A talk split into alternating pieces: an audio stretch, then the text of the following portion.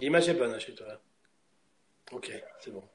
Bonsoir à tous les amis. Ce soir, nous sommes en direct avec Daniel Ishbia, auteur, auteur d'un livre, d'un super livre qu'on va découvrir ce soir. Bonsoir Daniel. Bonsoir. Donc auteur, voilà, du livre de Mark Zuckerberg, donc la, la biographie.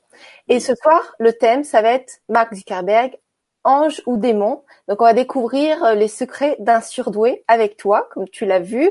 Tu as passé du temps avec. Donc euh, voilà, déjà, je vais te laisser la parole pour euh, pour introduire. Ben, je pense que ce soir, on va pouvoir montrer des aspects sur lesquels je ne peux pas trop souvent intervenir. C'est que une chose qu'on ne sait pas, c'est que Mark Zuckerberg est le plus grand donateur humanitaire de la planète. Ça peut paraître incroyable. À 34 ans, c'est quelqu'un qui a décidé de dédier 99% de sa fortune à de l'humanitaire. Donc je pense qu'on peut aborder cet aspect.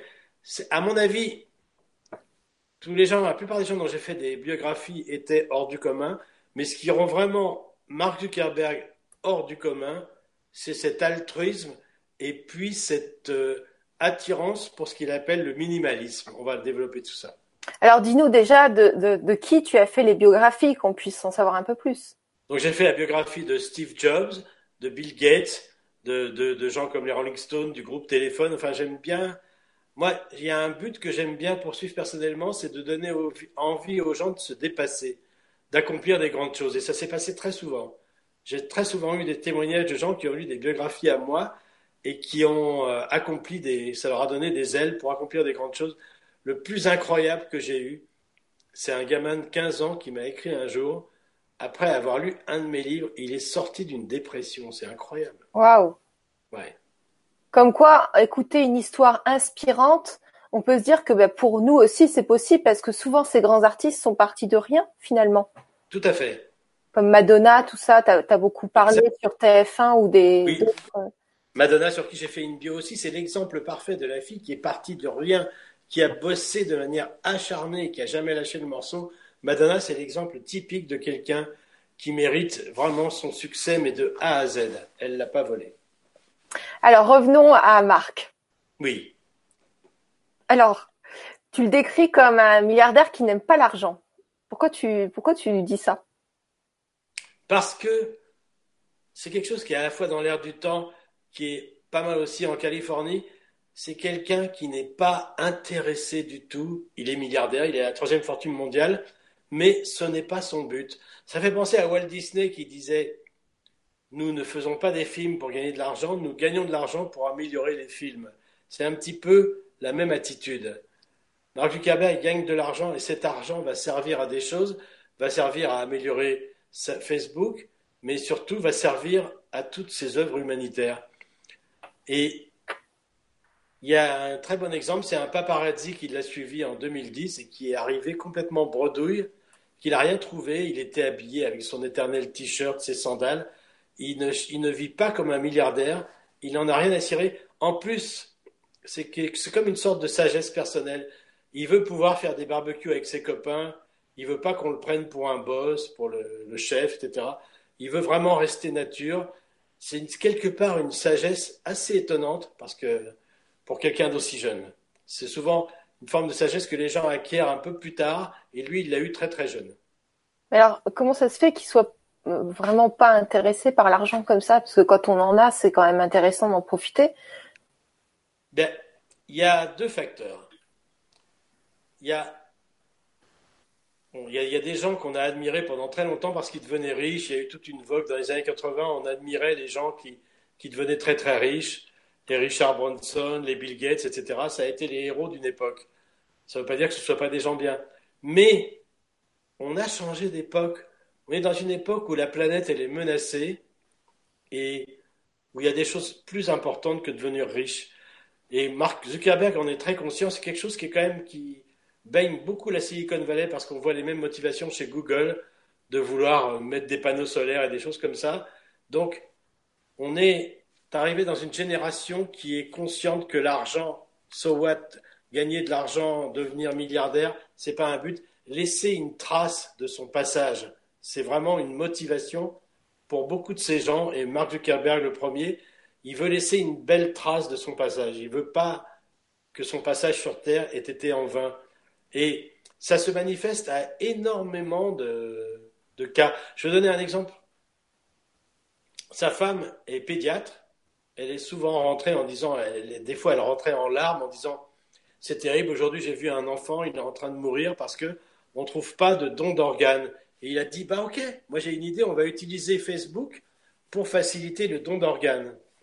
Et à partir de là, ils ont, sa femme a pu raconter des cas d'enfants qui, trois semaines plus tard, il y avait quelqu'un qui était mourant, qui avait dit, voilà, je veux bien léguer, ou même des fois des gens vivants, hein, qui sont d'accord pour léguer un rein, ou etc., à quelqu'un d'autre, parce que bon, après, c'est, sans, tomber dans le sacrifice, mais, mais donc, euh, elle racontait des histoires d'un enfant qui, trois semaines plus tard, était en train de jouer au football et qui était donné mourant trois semaines avant. Donc, Mark Zuckerberg, c'est un petit peu ça. Pour lui, la vie, c'est pas pour gagner de l'argent, c'est pour accomplir quelque chose et laisser une trace de son passage. Mais finalement, nous, on a tous envie de faire ça. Ce qu'il y a, c'est que pour accomplir des choses, souvent, on a besoin d'une énergie, d'échange, donc de l'argent. C'est ce qui fait que, euh, du coup, on, on est amené à gagner de l'argent et qu'on tombe des fois dans des pièges et qu'on croit que c'est l'argent qui va nous faire vivre, alors que c'est l'argent qui doit être à notre service. Exact. Mais ça, beaucoup de milliardaires l'ont compris parce que Bill Gates lui-même dès 2005, il a commencé, enfin même un petit peu avant, à faire des grandes donations. Bill Gates, par exemple, la dernière fois que je l'ai interviewé, il est persuadé, à tort ou à raison, il y a des gens qui peuvent le contester, qu'il a sauvé des millions de vies grâce au vaccin qu'il a financé en Afrique. Je pense que c'est quand même vrai parce qu'en Afrique, bon, je sais qu'il y a des gens qui sont contre les vaccins, mais je pense qu'en Afrique, il y a certaines maladies qui, pour lesquelles il fallait des vaccins pour les éradiquer. Bill Gates est vraiment persuadé qu'il a sauvé des millions de gens. Hmm. Tu vois, il y a Chris qui nous dit euh, N'est-ce pas aussi une sagesse innée des nouvelles âmes incarnées, cette générosité par le partage, de partage? C'est très très joli ce qu'elle dit.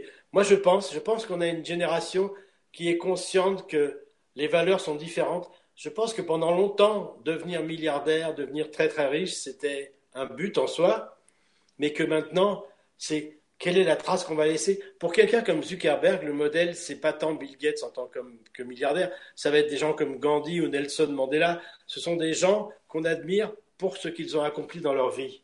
Hmm. Donc c'est ça qui va le motiver maintenant. Tout à fait. D'ailleurs, un de ses buts, enfin j'en parle dans le livre, c'est, ça peut paraître dingue, mais ce qu'il voudrait, à mon avis, c'est un peu utopiste, mais pourquoi pas Tout a démarré par des grands rêves. Il voudrait parvenir à éliminer toutes les maladies existante par le fait d'avoir une analyse de l'ADN, l'ADN donc, et de pouvoir. L'ADN, c'est un programme. Il y a beaucoup de maladies dont on peut détecter à l'avance qu'elles vont survenir. Et lui, il pense que en mettant en commun les chercheurs, en, en ayant diverses applications, on pourrait arriver à prévenir les maladies avant qu'elles se déclenchent. Mais pourquoi pas C'est quand même un but qui est très très beau. Quoi. Hum.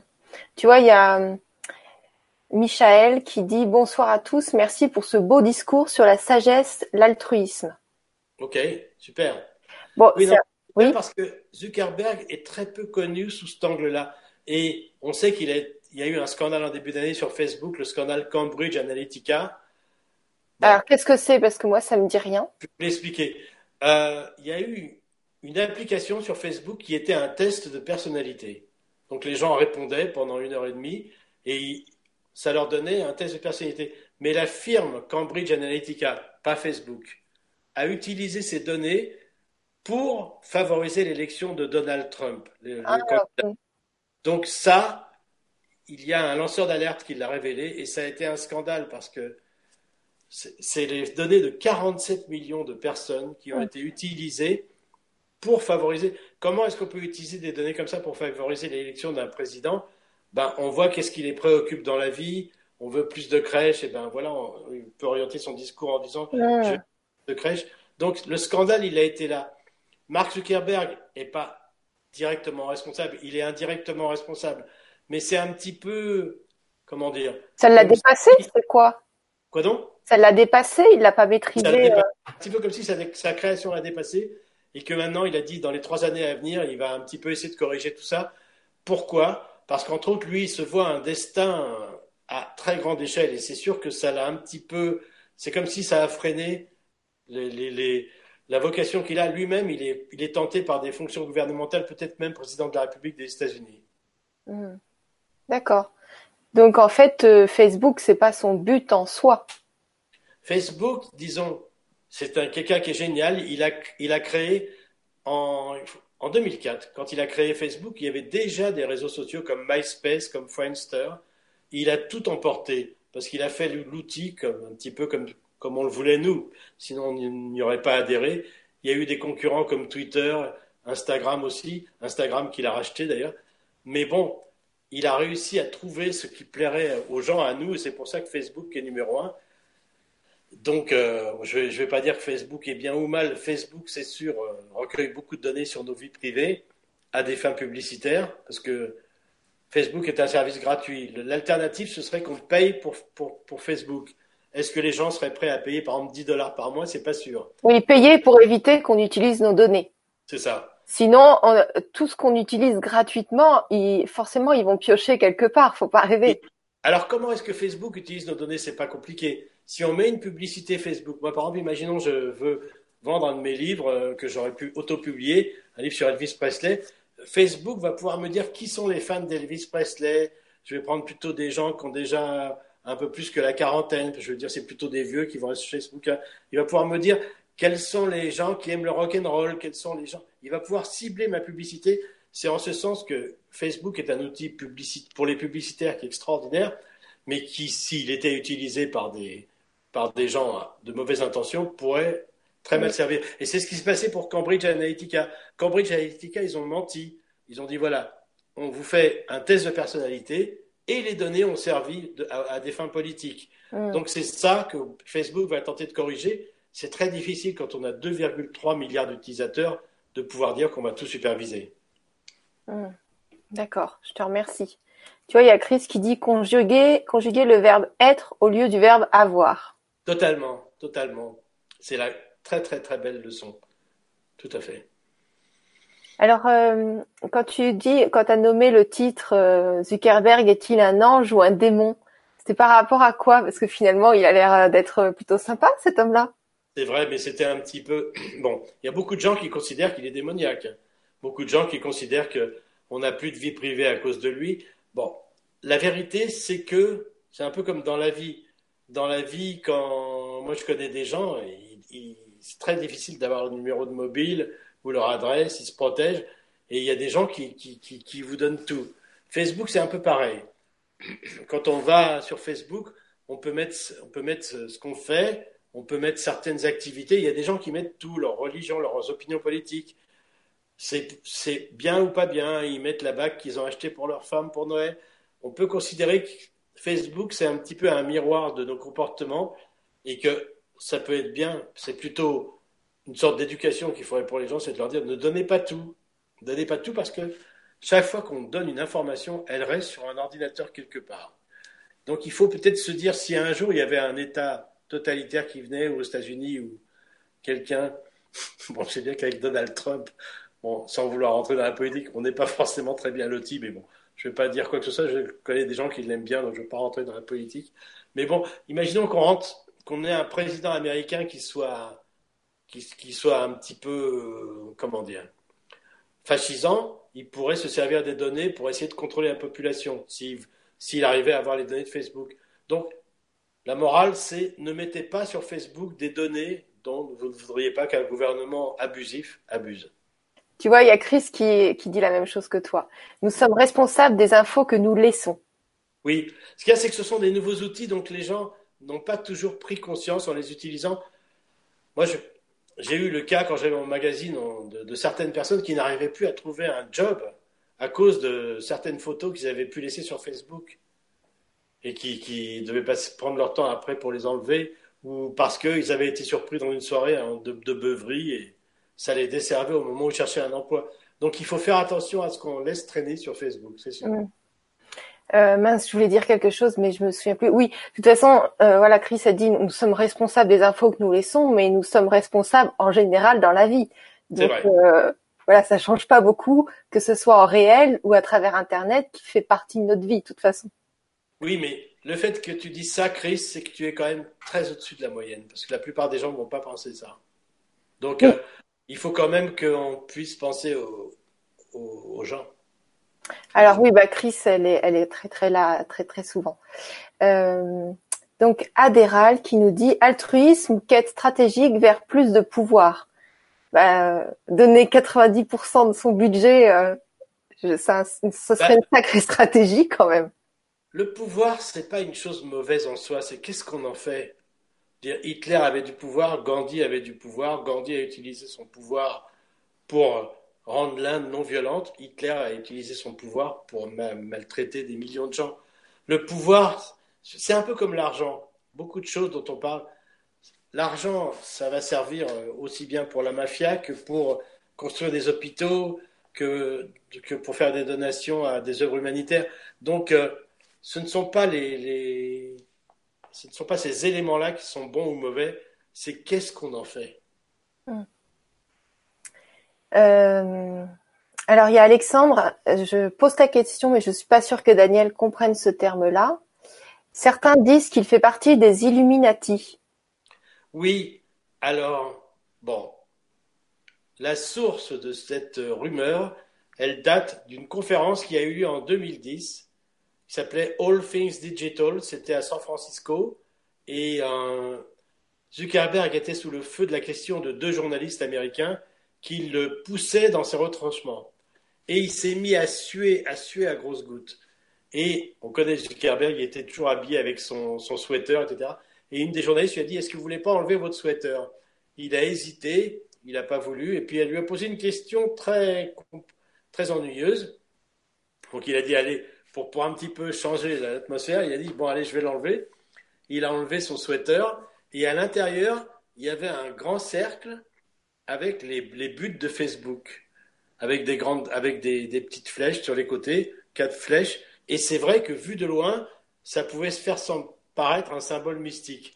Mais comme donc la, journaliste a fait elle a fait une blague en disant Illuminati. Et donc il a dit non, c'est juste, ce sont les, les, les, buts de Facebook, connecter le monde, etc. Mais depuis ce temps-là, il y a beaucoup de gens qui disent qu'ils seraient des Illuminati. D'accord. Bah, bah, comme ça, tu es, vraiment à la, au, courant de tout, toi. Ce livre, c'est tout, tout est là-dedans. D'ailleurs, c'est un des épisodes les plus, les plus incroyables du livre parce que on voit comment il est soumis à des feux de questions et il ne sait plus comment faire, etc. Bah, plus on est connu, plus on est attractif, plus on s'en prend on peut prendre des choses positives, mais plus on s'en prend plein la tronche aussi. Hein. c'est le jeu. C'est le jeu. Bien sûr. Ouais. faut être euh, préparé pour ça. Ça, il y a euh... préparé parce que on voit dans, dans l'histoire de Zuckerberg, enfin, on voit qu'à très, à de nombreux moments, il tombe des nues, quoi. Ça lui tombe dessus et c'est-à-dire que si on regarde bien, Facebook est né en 2004, on est en 2018, ça fait 14 ans.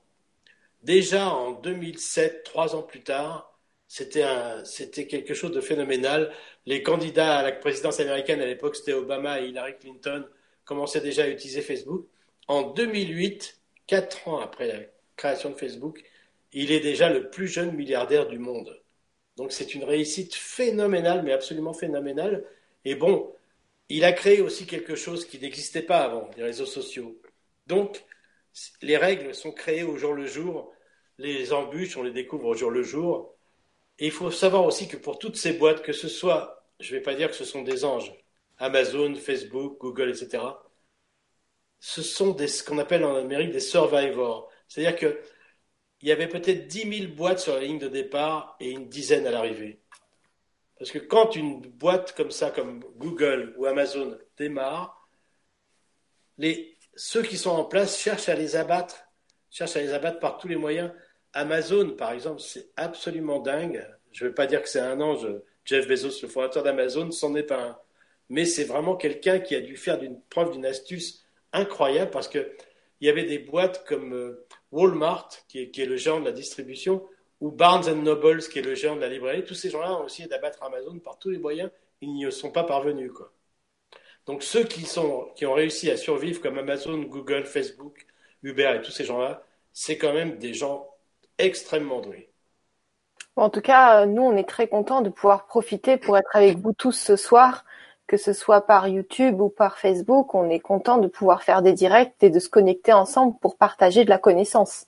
Oui, l'histoire de YouTube devrait être très très marrante parce que le gars qui a créé YouTube, Steve Chen, c'était en 2005, il avait été embauché par Facebook et à un moment il, a dit bon, euh, je, m'en barre, je me barre de Facebook. Il a dit quoi, tu te rends pas compte?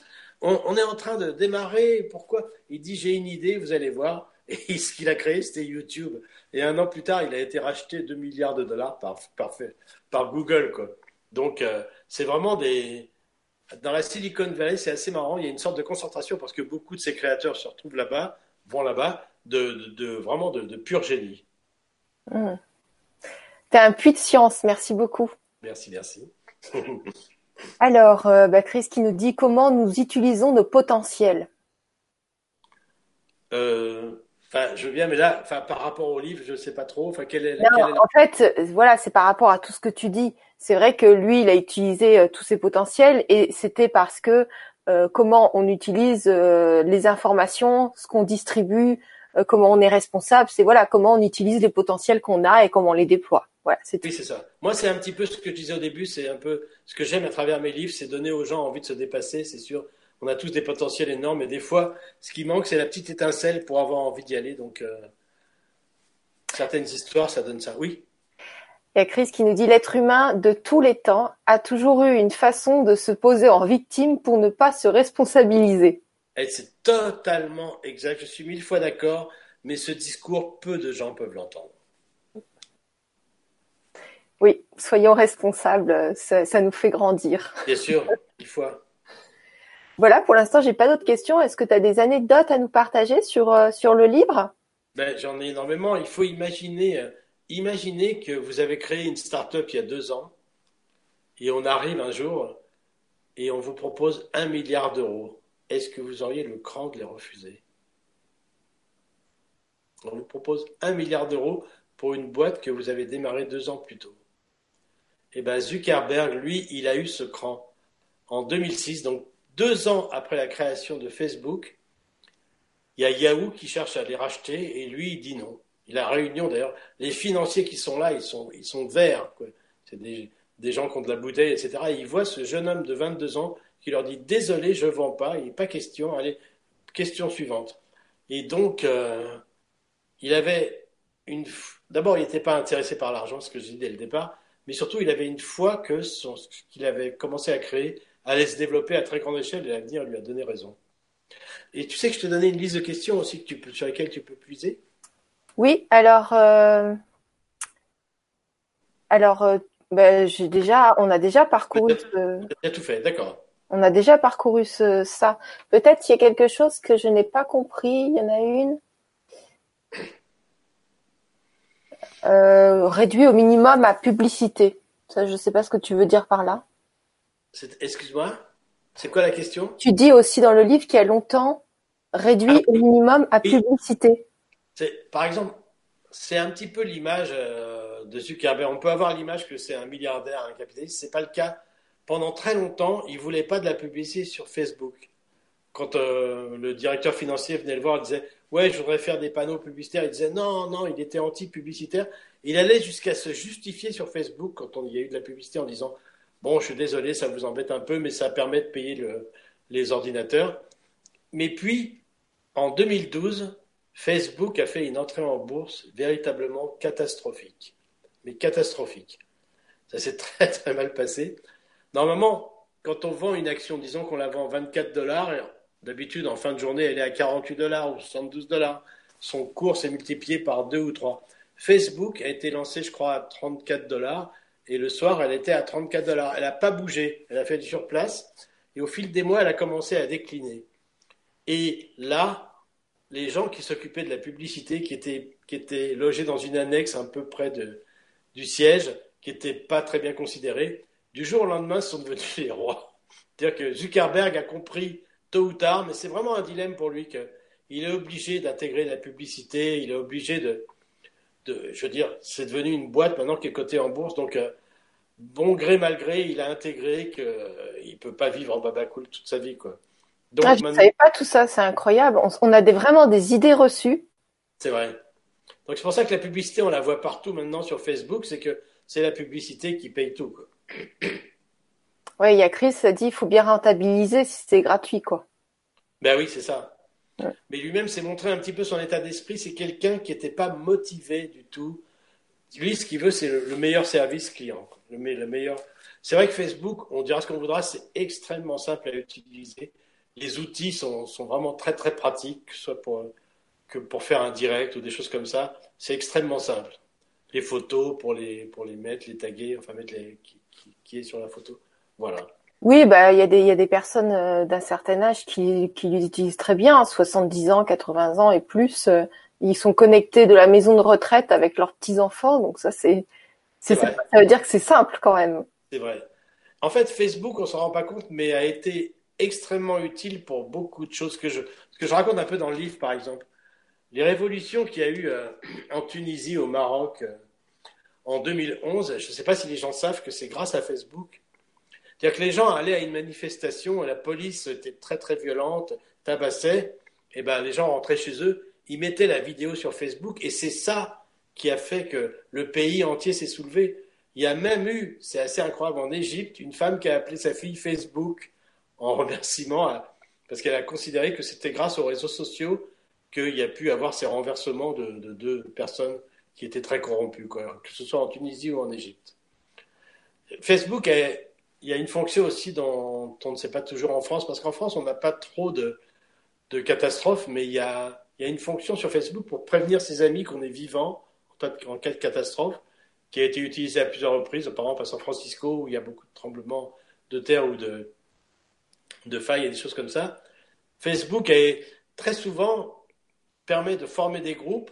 Il y a des gens qui forment des groupes euh, qui peuvent être assez étonnants. Par exemple, les, les femmes de, militaires, par exemple, c'est assez bizarre, elles se retrouvent. Beaucoup de gens forment des groupes pour se retrouver entre eux. Moi-même, comme j'ai écrit une biographie de téléphone, je me suis fait énormément de copains en créant un groupe de fans de téléphone et, en, participant à des groupes de fans du groupe téléphone. J'ai rencontré plein de gens qui sont devenus des copains. Donc, euh, il y a beaucoup de bons à ces réseaux sociaux. Bien sûr, il y a des aspects négatifs, mais il n'y a rien sur Terre qui n'est que positif. Oui, il y a toujours les deux côtés. C'est à nous de faire la part des choses. Encore une fois, ça, ça fait rentrer euh, la notion de responsabilité. Tout à fait. Voilà. Euh, il y a Chris qui dit c'est utile Facebook à condition de bien savoir s'en servir. Je viens de répondre à ce sujet à, ce sujet à un sondage. Oui, c'est ça, il faut s'en servir. Mais c'est tous ces outils, c'est-à-dire on n'est pas né avec, ils sont arrivés en, en chemin. C'est pareil pour Google. Donc tous ces outils, il faut apprendre à les maîtriser ce qu'il faudrait maintenant, c'est il faudrait que ce soit presque un partie intégrante de l'éducation civique des enfants, c'est apprendre à utiliser les réseaux sociaux, à respecter les autres.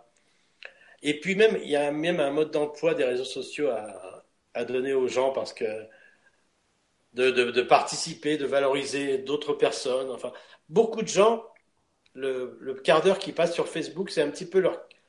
Il y avait une phrase de Andy Warhol qui disait Dans le futur, chacun aura son quart d'heure de célébrité. Facebook, c'est un petit peu le quart d'heure de célébrité de chacun de nous. C'est-à-dire qu'on existe d'un seul coup vis-à-vis de ses copains. Ça peut être juste la photo du chat qu'on a pris, ça peut être une belle photo qu'on a pris d'un coucher de soleil. D'un seul coup, les gens vont liker.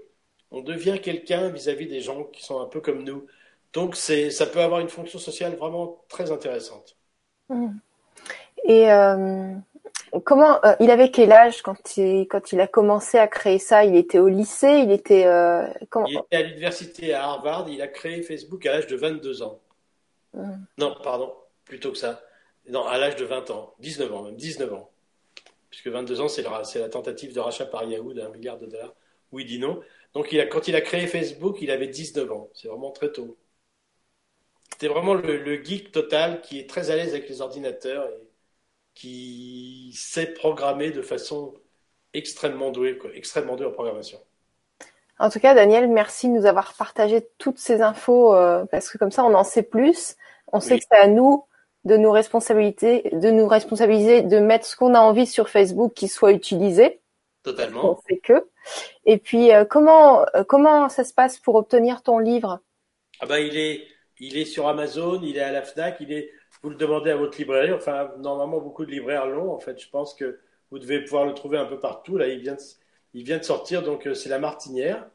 Moi, je vous le conseille parce que c'est, bon, bien sûr, je ne vais pas dire que je vous le conseille pas, mais c'est vraiment une belle histoire. C'est quelqu'un qui est véritablement hors du commun et qui va marquer notre histoire et qui a vraiment des intentions extrêmement altruistes. C'est vraiment un philanthrope à très très très grande échelle. C'est une partie qu'on voit se développer au fil du temps. C'est quelqu'un qui est attiré par le minimalisme et, même ce qui peut être assez étrange, certaines notions qu'on trouve dans les philosophies orientales, comme une de ces dix phrases qu'il aime bien, c'est éliminer le désir. C'est une phrase qu'on trouve dans des philosophies orientales, tout ça. Je ne dis pas que c'est bien ou pas bien, après c'était un sujet à réflexion, mais il est plus intéressé donc par cet aspect de la vie que par l'argent. Hmm. Et tu vois, il y a Chris qui dit Daniel doit connaître Idriss Aberkan. Non, c'est qui? Enfin, le nom me dit quelque chose, mais je ne mets pas de nom dessus. Je ne sais pas non plus. Je ne vois pas. Elle peut nous dire qui est-ce? Alors, elle va, elle va nous dire. Euh, en, en, attendant, euh, moi, je vous invite à aller. Euh, j'ai été en Suisse faire des interviews sur sur sur la chaîne Gwenoline TV et je vous invite à aller voir parce qu'il y a plein plein de belles personnes vraiment exceptionnelles. C'est des interviews en présence physique et euh, ça vaut le coup d'œil.